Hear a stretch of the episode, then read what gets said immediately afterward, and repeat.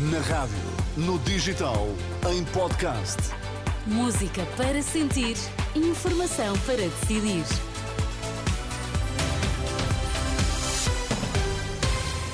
Manhã de quinta-feira, hoje é dia 22 de fevereiro. Sérgio Costa, bom dia Bom mais uma dia. vez. Quais são os destaques desta hora? Aumentam os casos de crimes sexuais contra crianças e jovens. Movimentos inorgânicos são positivos. A frase é do futuro secretário-geral da CGTP.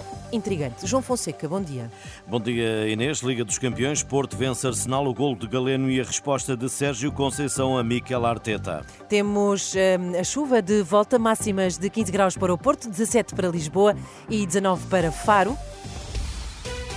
Vamos à edição das 8 na Renascença com o Sérgio Costa. Nunca houve tantos crimes sexuais contra crianças e jovens como em 2023, de acordo com dados da Associação Portuguesa de Apoio à Vítima, a que a Renascença teve acesso. No ano passado foram registadas 1.760 situações de crime ou abuso sexual contra menores. É um aumento de quase 30% em relação ao ano anterior. Dados que são conhecidos neste Dia Europeu da Vítima de Crime e que iremos detalhar mais à frente nesta eh, Por agora, a reter esta eh, frase do futuro secretário- secretário-geral da CGTP, que considera que os movimentos inorgânicos de protesto são positivos, no momento em que as forças de segurança estão na rua, com suspeitas de interferência de organizações não sindicais. Tiago Oliveira considera que movimentos inorgânicos são uma vantagem e não uma ameaça. Em entrevista à Renascença, garante que qualquer tipo de união dos trabalhadores é positiva. Qualquer tipo de forma de organização dos trabalhadores que parte do princípio em que cada trabalhador sente a força do coletivo e que unidos conseguimos atingir as melhorias das nossas condições de vida, para nós são vantagens e que saudamos e que queremos que assim continue. Tiago Oliveira, entrevista Sandra Afonso, disponível em rr.pt. É a primeira entrevista desde que viu o nome indicado pela Comissão Executiva da eh, CGTP para suceder a Isabel Camarinha na liderança da Intersindical. O Congresso que vai votar a eleição do novo secretário-geral está marcado para amanhã e eh, sábado. Já o presidente da Associação Sindical de Juízes Portugueses diz estar contra o direito à greve dos polícias.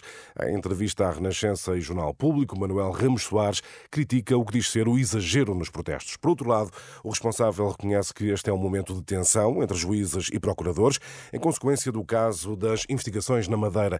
Em entrevista ao programa Hora da Verdade, Manuel Ramos Soares defende, no entanto, que estes momentos de tensão são normais. Houve um momento de tensão, não vale a pena estarmos confloriados. Houve um momento de tensão que resulta de diferentes avaliações do mesmo facto. Acho que é exagerado dizer que há um clima de acusações mútuas e de culpabilização mútua, isso não existe. Agora, os processos judiciais são, por definição, momentos de tensão, porque há uma pessoa ou uma entidade que quer uma coisa e outra não deixa. Isso é normal. Manuel Ramos Soares, uma entrevista já disponível em rr.pt.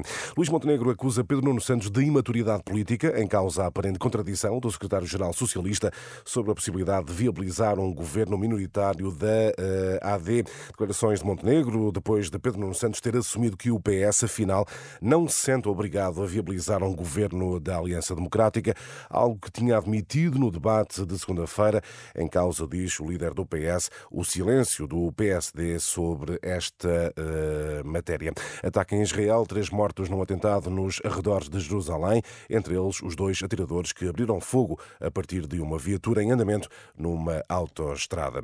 Porto vence Arsenal no Dragão e ganha vantagem para a segunda mão dos oitavos da Champions. João Fonseca. E Galeno marcou ao minuto 94 um grande golo, voltou a ser decisivo na Liga dos Campeões para os portistas.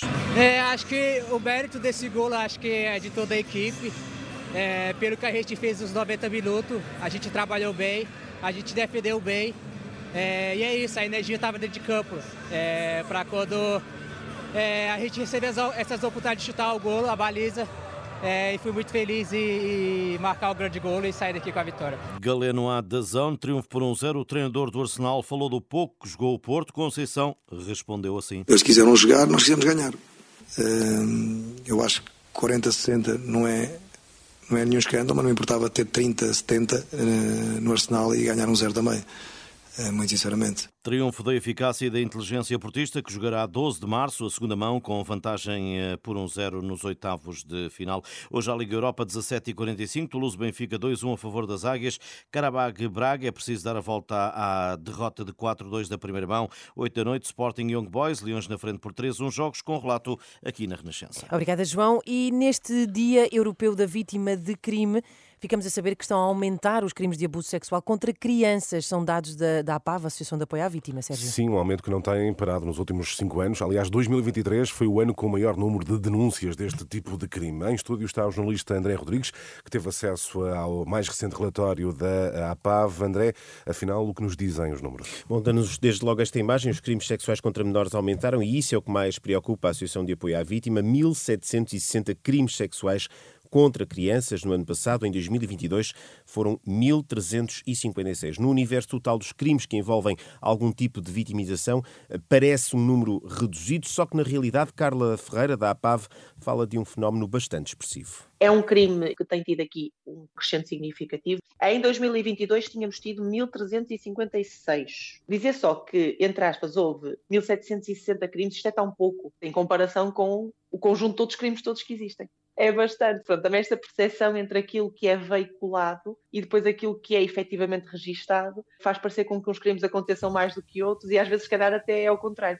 A mesma coisa com as burlas. No ano passado, a APAV registrou 467 denúncias. São só 467, mas este 467, em termos daquilo que é o dano, quer pessoal, quer psicológico, quer patrimonial, é muito significativo. Estamos a ter pessoas que nos reportam danos financeiros na ordem das dezenas de milhares de euros. Burla em 2022 foram 223 casos, assumiu 0,8% do total. Em termos numéricos, até foi mais do que o dobro.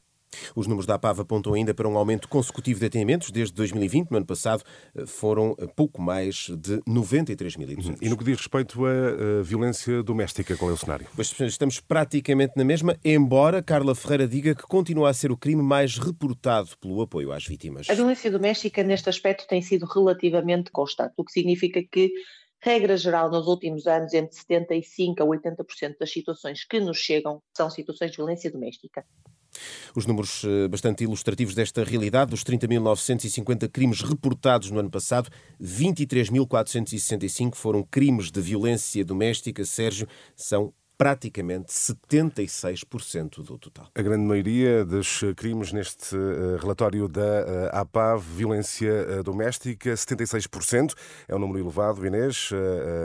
Denúncias é que, no entanto, permanecem estáveis, digamos assim, mas a reter este aumento de crimes sexuais contra menores e crianças, a aumentar o fenómeno em Portugal. Todos os detalhes em rr.pt. Notícias então neste Dia Europeu Justamente. da Vítima de crime que se assinala hoje. Até já, Sérgio, Até já. 8 e 8.